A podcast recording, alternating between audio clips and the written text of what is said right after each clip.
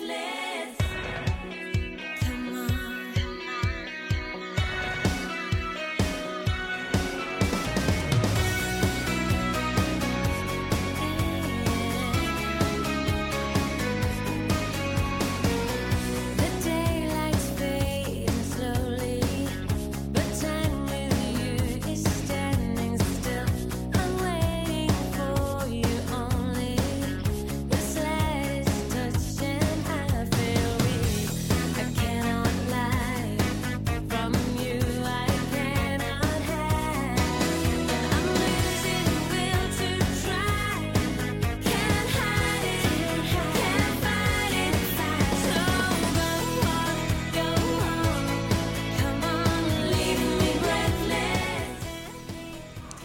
好，大家好，这里是 BH 1 DLW Bravo Hotel One Delta Lima Whiskey。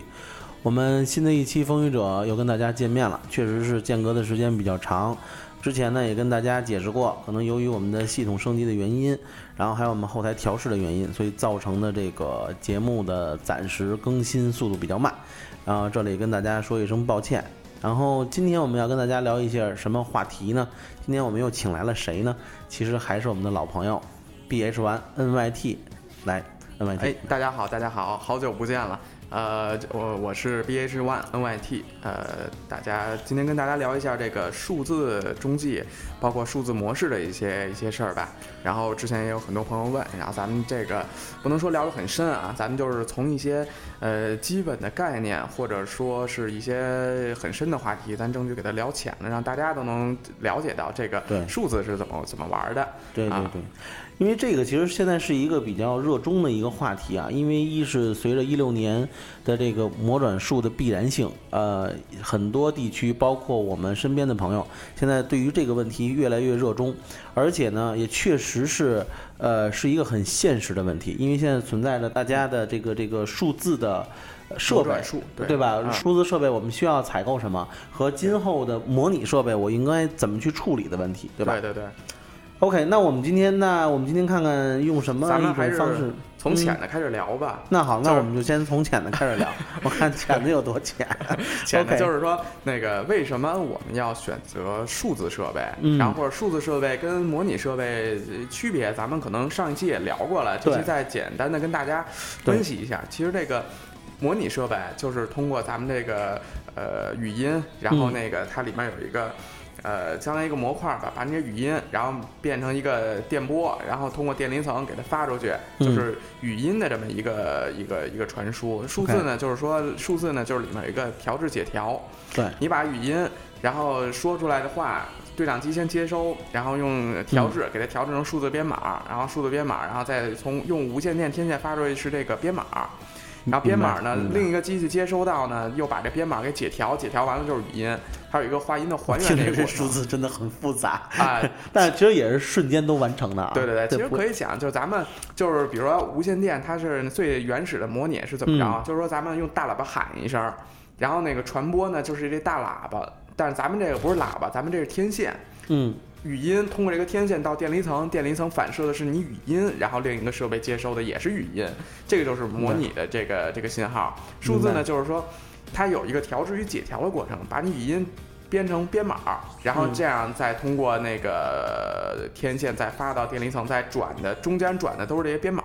嗯所以说它呢有一个优势，对，优势在哪儿？就是说它的错误率可能会相对较少一些，而且它的可能传输所用的这个信道啊，包括它所发射攻略都不用传播语音那么那么多啊大概就是这么简单的一个介绍吧。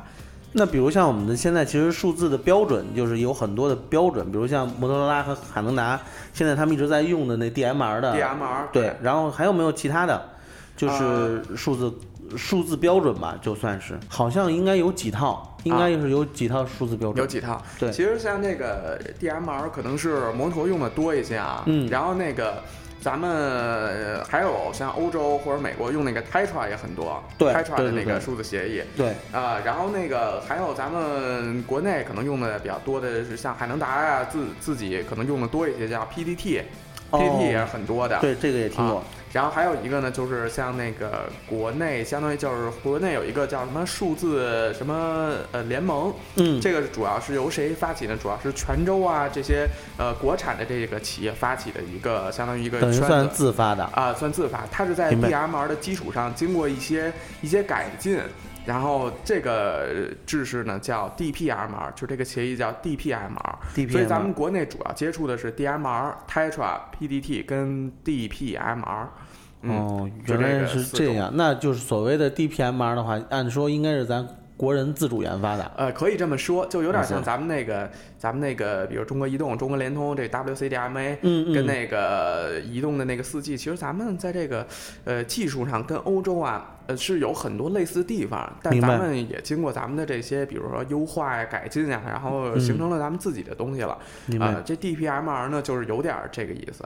哎，那所刚才咱说的那个 PDT，其实也是，也应该是中国自主产权的一个通信标准。对对对，主要海能达那块儿用的会多一些，比如它的海能达机器，它呃肯定是有 DMR，但它也肯定有 PDT。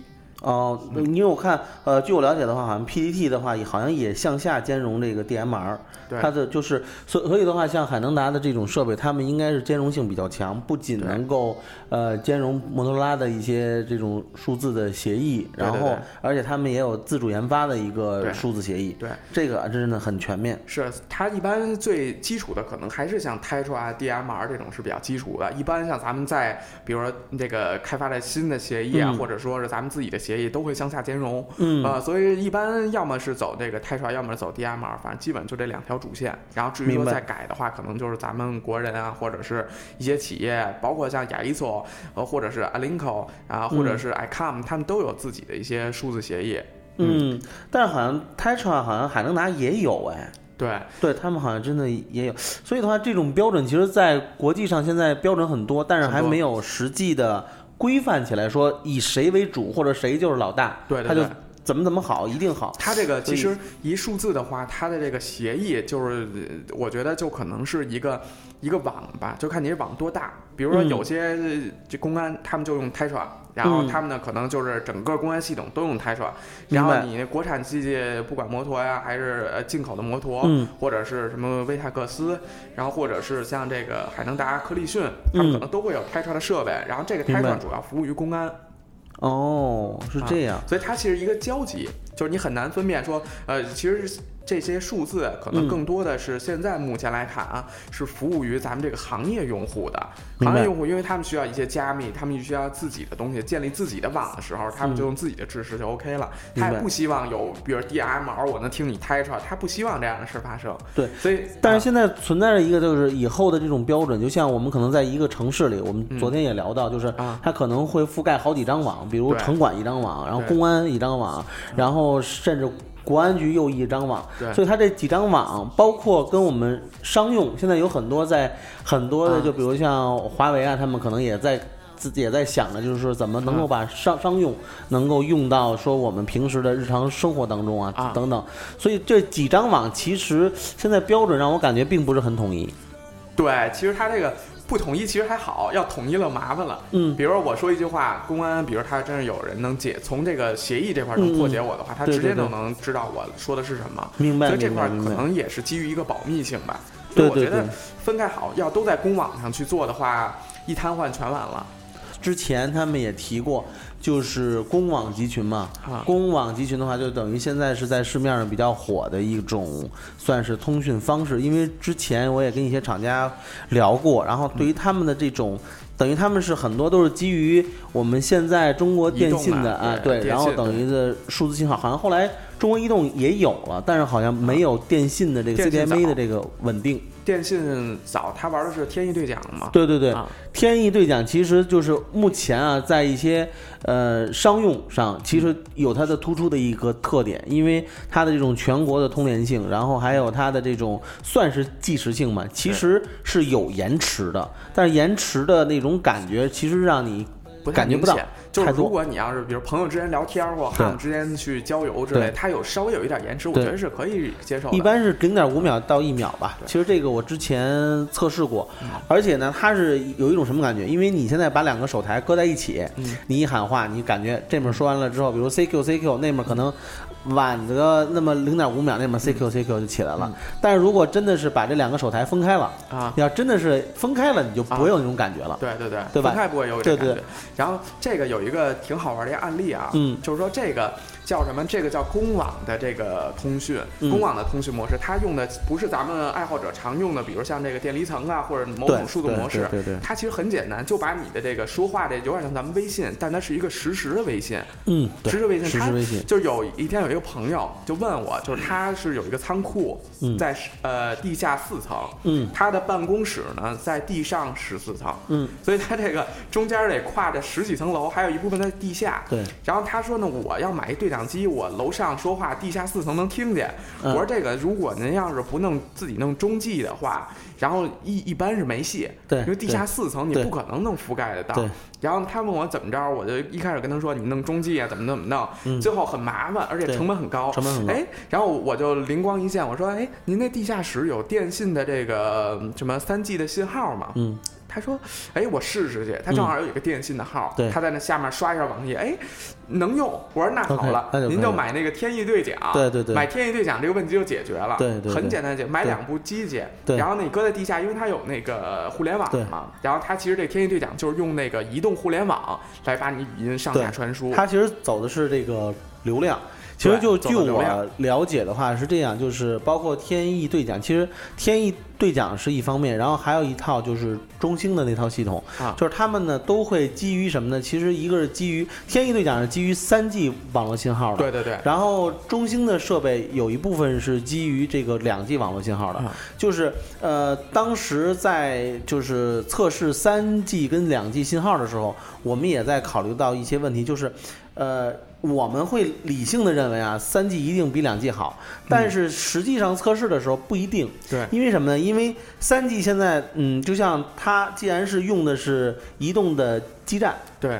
所以它就存在着在一个地区可能同时手台上线率的话，对。呃，如果要很高的话，它其实会跟呃人家打电话的，包括上网的周围上网的一个一个就是呃冲突吧。对。那就算是等于人家也上网，你还在用语音的这种通讯，那你的语音通讯其实是通过流量来实现的。对对对，所以这就造成了一种什么呢？就造成你可能在小范围内，呃，如果是很多的哈姆在聚集的时候，天翼对讲会有脱机的一个现象。对呃，因为这个，因为它是终归是依靠的是网络信号，它不是说像我们传统的手台用的是自发射，没错，所以这是它的一个问题。然后还有一个呢，其实呃，之前有一个专家给我讲了一个道理啊，说你不要小看两 G 信号的这个效果。然后我说那那为什么呢？他说就相当于三 G 信号给你的感觉是高速公路，对吧？对高速公路上的车很多。嗯大家可能会堵车。两 G 信号，呃，虽然呃虽然是土路，他说嗯就是你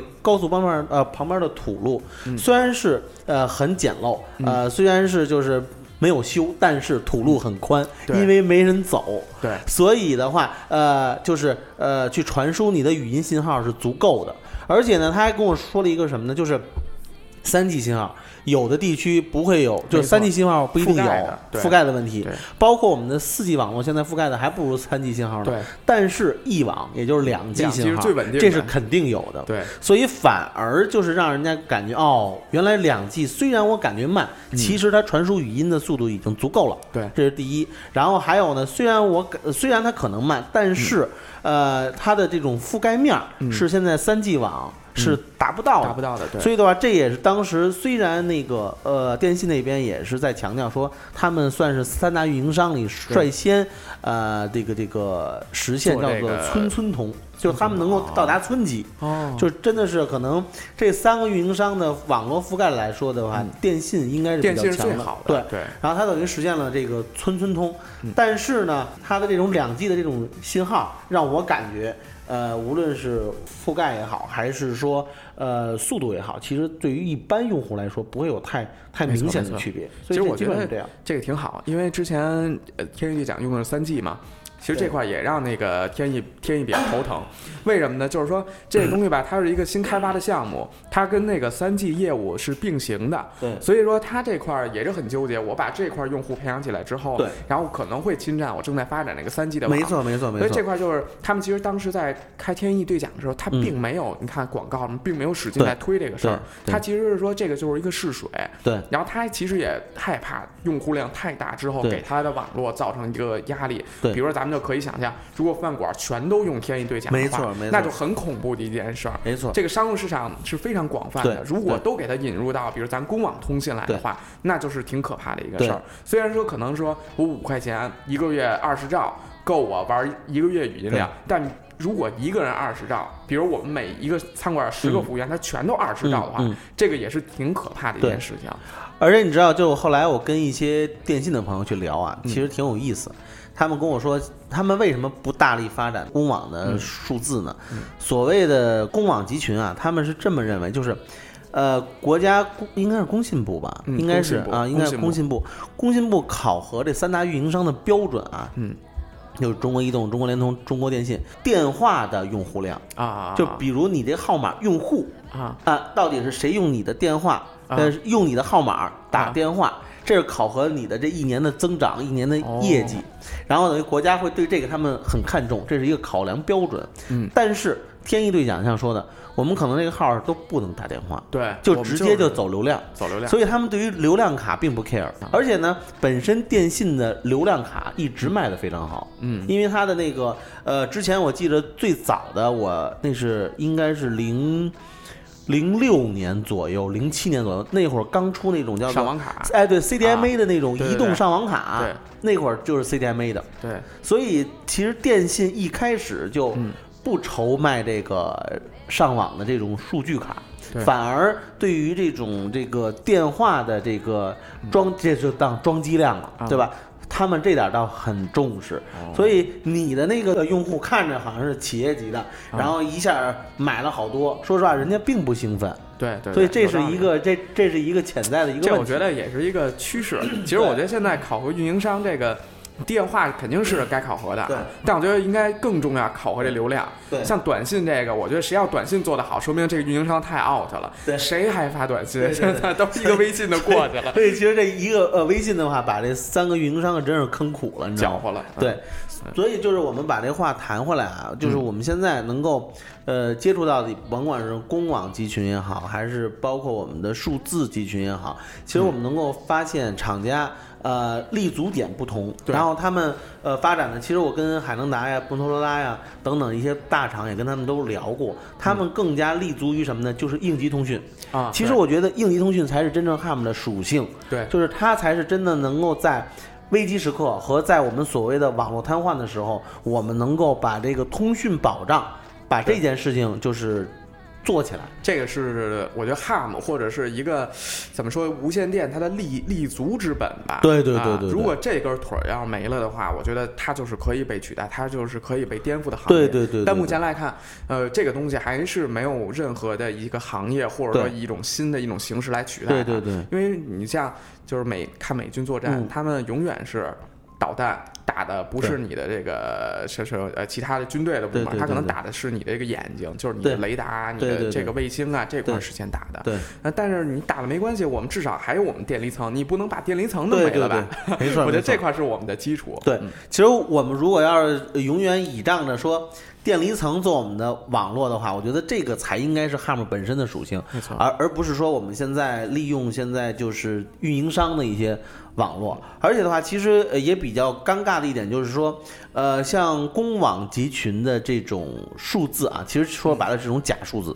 我认为啊，就是我会给它定义我觉得这成一种假数字。应该是 HAM 可以玩儿，但不是 HAM 主玩的一个事儿，对对对因为这个乐趣就没有什么了。对对对，就是对于它的这种形式来说，其实是这样，就是它不光是就是你的天翼兑奖也好，还有包括呃一些其他的平台也好，它不是直接的说进入到呃这个集群的网络里边，就是所谓的它的这个电信的网络里边，它还需要中间有一个运营商，对等于是一个后台提供商，等于是你的手台先加入到它的后台里边，然后等于是它带着你去进入这个呃电信的网络，然后你们进行通联。其实是什什么呢？呃，如果要这样的话，其实你会发现，其实，在使用的时候稳定性啊，啊因为我之前测试过，就是呃不会太稳定，因为什么呢？电信那方如果出现了网络问题，首先就会影响到你，因为这是根儿上的问题。还有一方面呢，就是如果这个网络就是这个后台运营商出现问题的时候，然后可能也会有问题。所以我们现在怎么说呢？就是刚才我们聊了那么多公网集群啊，公网集群也是有点差得有点远了。这是因为说到这儿了，有很也有很多有台去问。很多 HAM 都在用。对，现在开始，我感觉因为 HAM 现在分流比较严重嘛，然后像我们在模拟点儿上，不像以前了，大家只能在那个模拟频率上去玩然后只不过在不同点儿玩儿。现在玩儿的形式也多了，八百五十兆，对然后甚至这个数字的，嗯然后还有我们像现在公网集群，其实都对于我们各地区的这个 HAM 的总人群来说，都有一个分流。对提倡就是呃这种多元化的玩法，因为让大家知道更多的知识，所以我们在这里面也是给大家解释一下，就是公网集群现在目前的一个呃发展的一个态势和一个他们基础的一个通信原理。对，它嗯像这个，呃，有点像百，因为现在这个数字是一个浪潮嘛，嗯对。这个浪潮就是模拟转数字的一个浪潮，对对对。因为数字有些优势，比如说它，呃，最直白的就是省电，对。然后可靠性高，对。语音语音传输的那个发射功率比较小，然后呢占用的带宽比较小，这我觉得都是数字的优点就是一个模拟电话到数字电话的一个转变。对对对那这个转变呢是一个必经之路，只是说可能二十年前咱们手机这个业务的转变，现在呢到了对讲机这个行业，它也需要一个转变。对，这肯定是要往新更新更好，但随着可能现在数字电台设备它的价格会高一点儿，但是慢慢也会下来，就跟咱们手机一样。对。那这个东西呢，现在是属于一个起步阶段，起步阶段呢就会出来很多各种各样的数字模式，对，就有点像，比如说咱们当时的三 G 也出来很多，比对。如啊、WCDMA、C 嗯。CDMA 两千，包括中国移动的那个自己的一个三 G，所以这块儿呢就是。咱们在做这这块儿这个这个看这个市场的时候，希望它能百家争鸣、百花齐放。嗯对这样呢，我们有更多的去选择，有更多的选择，就是我们到最后大浪淘沙，留下来的就是最合适用户使用的。市场永远是选择这个协议啊，或者选择一个商品最好的鉴定者，所以让市场来选。呃，现在咱们说回来啊，业余无线电，嗯。业余无线电现在主要用的这个数字制式，可能就是雅一做的那个 C 4 FM，、嗯嗯嗯，呃，和这个 ICOM 的 D D Star。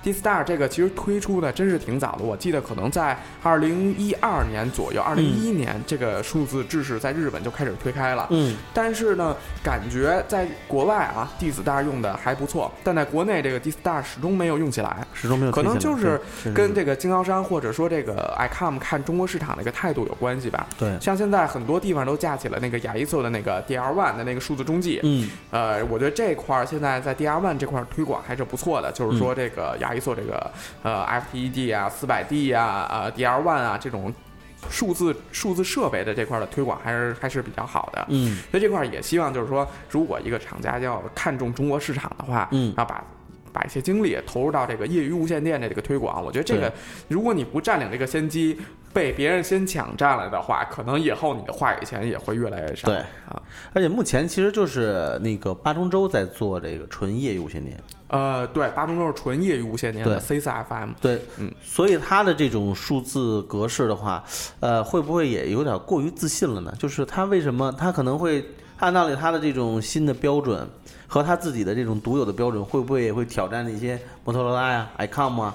呃，他这这个确实很自信，因为我认为啊，就是亚伊索可能做呃 HAM 来说，这个市场嗯。很专业，对。而且时间也非常长，对。而且 HAM 的认可度也很高，对。但是它终归它就是跟商业用户来比，确实我们 HAM 的市场来说太小了，太小，对，所以其实我们也挺想支持亚伊索这边，就是它的这个。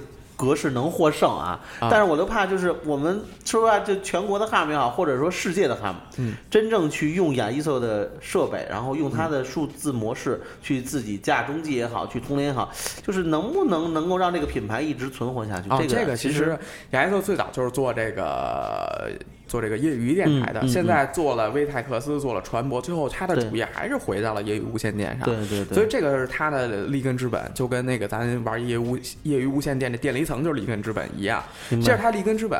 他的竞争对手是谁？嗯，简单来说就是剑舞、icon，对对，然后还有那个 Alinco，然后或者说是国外的一些品牌的电台，明白。它的数字就是业余无线电的数字市场，其实你大也不会大到哪儿去，嗯商业也不愿意跟你争这块肉。嗯，对，那倒是，要是有这块肉，你像海能达呀、科力讯呀，包括这个呃那个摩托，他如果真是看中这个，它早就有业余机了，但是我相信他们也会抢占这块市场，因为早晚的事儿。对对对，因为我觉得这是早晚的事儿。因为是什么呢？因为确实是在这个行业里面，HAM 是一个特很特殊的一个人群，他们很专业，而且他们很执着。对呃，他们说出来的一些评测也好，或者是他们的使用的报告，其实真的是值得厂家去参考的很多数据。对对对呃，我觉得 HAM 来说，呃，跟厂家的这种互动也好，包括跟一些大品牌的互动，其实嗯我们提出来的意见才是最宝贵的，而且才是最有效的。因为像真正的那种应用级的客户，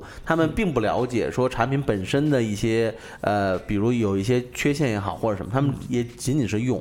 所以我说，无论是数字也好，模拟也好，呃，我认为啊，今后的趋势啊，可能模拟还是要还是要有存活的一段时间，而且我觉得可能不可能被替代。我觉得替代就完全替代的可能性很小。模拟是这样，它不可能完全被替代，如果它肯定不会被替代。嗯，但是吧，就这个模拟模式它会存在，但是它是跟数字同时存在的一个阶段，会有一个很长的阶段。对，但是说你要说单纯的模拟设备，嗯很有可能在五年之内，可能单纯的模拟设备就不存在了。存在是什么？是数模两用机。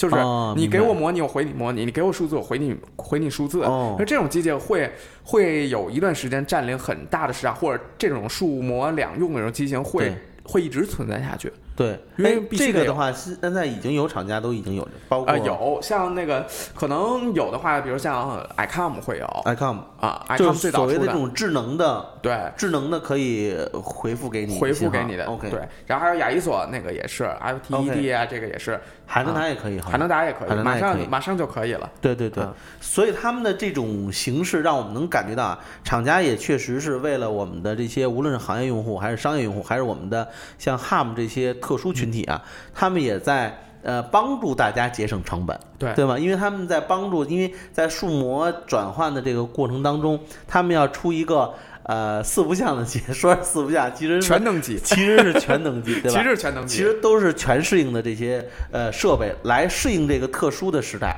呃，因为很多呃企业会存在说，以前我可能是一个对讲机的一个大户，可能我是搞运输的，可能我有很多台，甚至上百台设备。那如果要数字时代统一到来的话，那我不可能这上百台统一报废掉对吧对？统一报废掉，这样对于企业来说也是很大的损失。那好，那我们就可以用这种呃数模两用，可以数字和模拟自动切换的这么一个终端设备，然后一台一台去替换，因为它的那个以前老的这个呃。模拟设备一定会有损耗很，对吧？嗯然后可能我用着用着它坏了，坏了好，我再买的时候，那我就可以买一个数模两用的，对对吧？既可跟我以前的老型号匹配，我还可以用新的这种形式通联。所以我觉得对于厂家来说，真的是想到了很多这种解决方案，为了很多企业还有个人，包括 HAM，我们去度过这一个转型期对洗牌。期。其实大家呃说白了，这个可能是一个洗牌期。什么叫嗯洗牌期？就是说我们由于政策或者由于科技，我们有必要在这个市场里重新这个定一个格局，定一个板块儿。然后呢，但是现在问题呢，就是模拟的用户保有量太大了。嗯我们怎么让这个叫？呃，就是没有任何就是让人感觉到难受的，就是这种过渡呢，就是这种数模对两用机。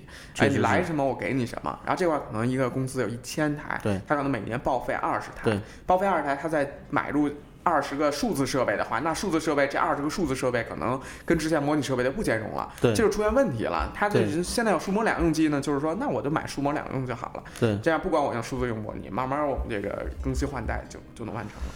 所以的话，我认为就是数字也好，模拟也好，模拟是代表历史时刻了，嗯，而且呢，我相信它也有今后还会有一定的存在的空间。包括以后用用短波也好，这些其实都是不可替代的不可替代的事情。呃，然后呃，数字呢，无非它的更加这个更加强于就是它在数据的一个承载量上，嗯，而且呢，它在数字的后台的这种管理性上，其实对于最终用户来说，对于 HARM 来说，其实数字跟模拟啊没有太直接的区别，其实没有太使用感受上来可能没有太直接的对，区别。它可能在语音上会好一些。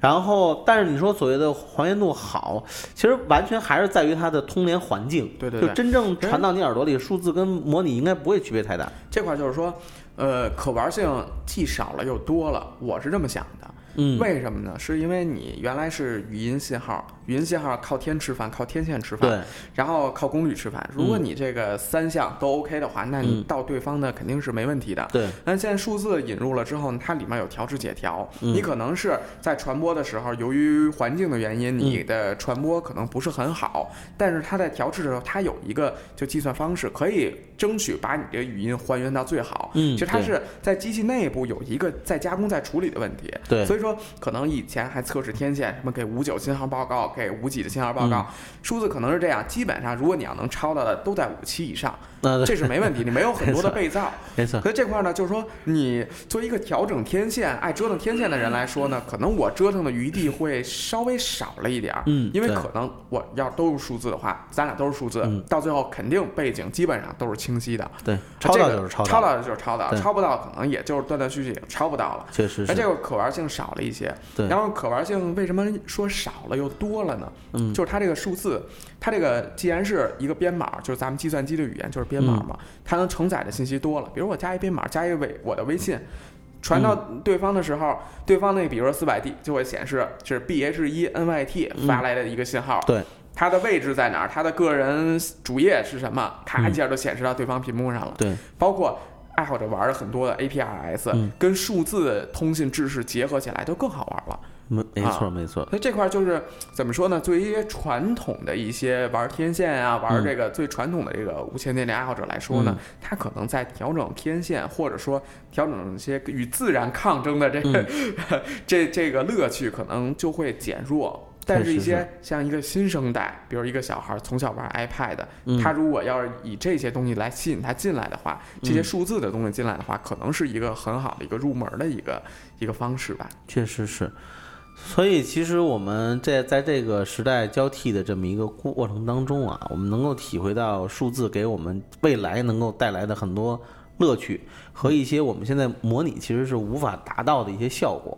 但是模拟呢，作为这个算是什么？算是老前辈也好，或者算是这个无线电的这种创始的这种这种一代设设备来说啊，其实我们感觉模拟确实之前给我们带来的，无论是乐趣啊，还有说给我们带来的很多愁忧愁也是。嗯你看像你刚才说的，可能包括这个天线的调整让我欢喜，让我啊，对对对，让我欢喜 让我忧，然后可能这种靠天吃饭的那种感觉啊，可能就是因为这种不确定因素，还有这种我们现在不可把控的因素，呃，造成其实模拟的玩儿的点，尤其是让人感觉的就是你的这种。呃，怎么能够彰显你的技术，嗯。你的通联技术，还有你对于这个无线电环境的叫做什么，就是一个把控和衡量。嗯。其实模拟可能会彰显的会更更突出一些，对对吧？其实作为很多 HAM 也在去讨论说，那我到底用模拟还是用数字啊？其实我的一个概念，对，不用纠结嗯。你可以，你看像我，当然了，我之前有很多模拟设备确实是也都出的差不多了，因为呃，觉得最终筛选下来的那些设备，也就是那么一两台，比较经典对，很经典的，就始终不舍得出。然后对，那对于数字来说的话，我目前就是可能会选择一个大品牌，大品牌就好了，因为终归它的这个今后的呃格式数字格式不会太落伍，对。我可能反而不会去选择那些让我感觉可能会很便宜啊，对。或者是可能是自主研发的，或者是什么什么什么那种数字。啊，DPMR 的那个价格确实比 DMR 便宜很多，对。芯片的价格。对对对，所以我就就是说白了是什么？因为我怕它今后不会是趋势。对，我即使对我即使是选择了，可能以后应用的人还不会多，嗯，没有那么多人跟我一起玩，但是它呢不会向上兼容，对吗？它都已经算是再开发的程序，或者是比如一种衍生的一种协议哈，所以我就怕它的这种生命力不是很强。所以呢，这里 BH 完 DLW 呢，还有 NYT，我们一起呢也是奉劝大家跟着一些算是潮流品牌啊、大品牌，对然后我们去走，因为它终归它是能够引领这个行业的一个领头人。嗯，他们出来的数字格式，还有包括他们的出来的这种数字设备，我觉得才是能够说今后我们能够玩的比较长久的一个东西。呃，对，跟着大品牌走，它的产品链会比较完整。对然后呢，用户选择的机会也多。然后那个就是那个，比如我买了这个 X L 1比如咱就拿摩托来说对啊，然后这块儿就是说我如果买了的话，我可能或者还能达，它产品链会很多，我有很多选择，然后能嗯满足不同用户不同需求，这样呢就能。保证它有一个比较大的一个用户量，嗯用户量一多了呢，爱好者玩的这个兴趣也就多了。对如果说我这个一个制式，我只有这么几台机器可以选择，没有我喜欢的，不光是性能啊、外形啊这块儿，综合来没有喜欢的，那玩的人会相对较少一些。对对对所以跟着大品牌、跟着主流来走的话，可能以后，呃，机会就是玩的乐趣会更多一些。对对对，OK。那好，那我们今天关于数字和模拟，然后我们其实也捎带脚讲了一下公网集群，对，然后今后的这些趋势，还有之前呢，我们就给大家回顾到这里，因为基本上的信息，还有我们刚才涉及到的一些这个关于数字未未来的一种，就算是多样性吧，它的这种呃一些。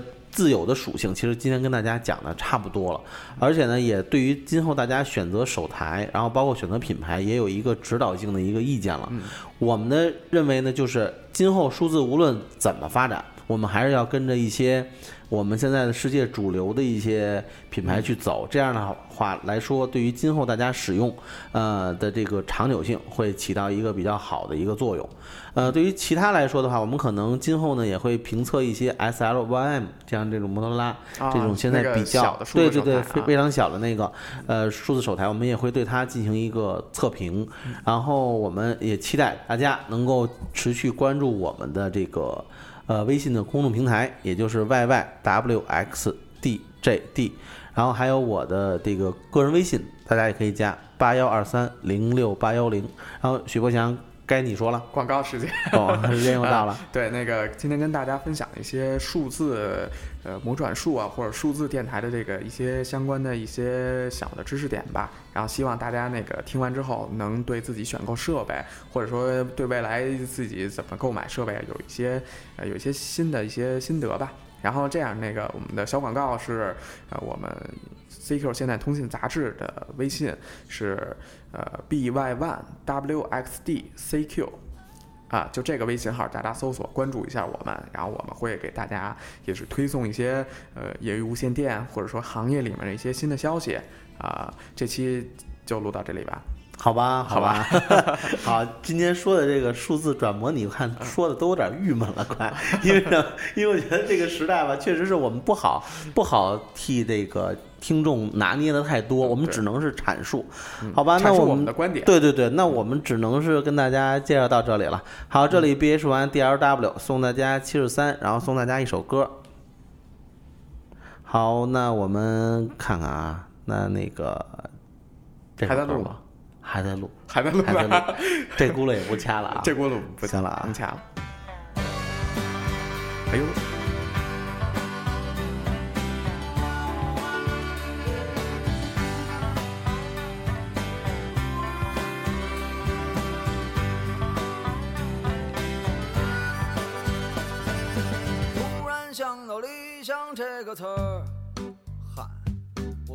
想到了现实的生活，更嗨。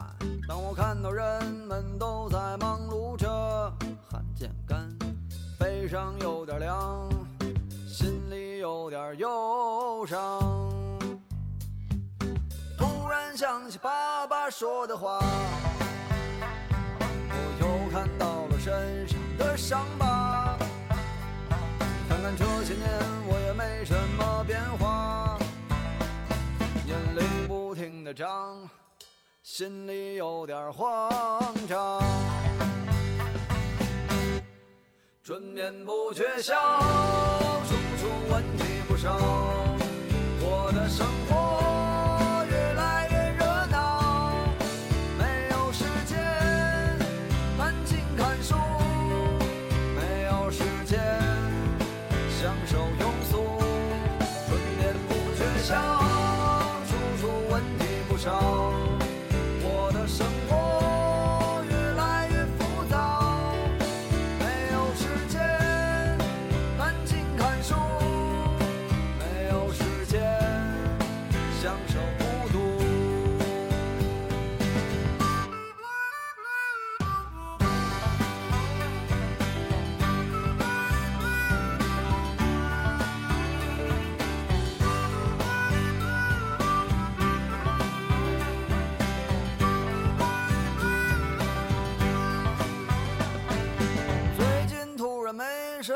灵感，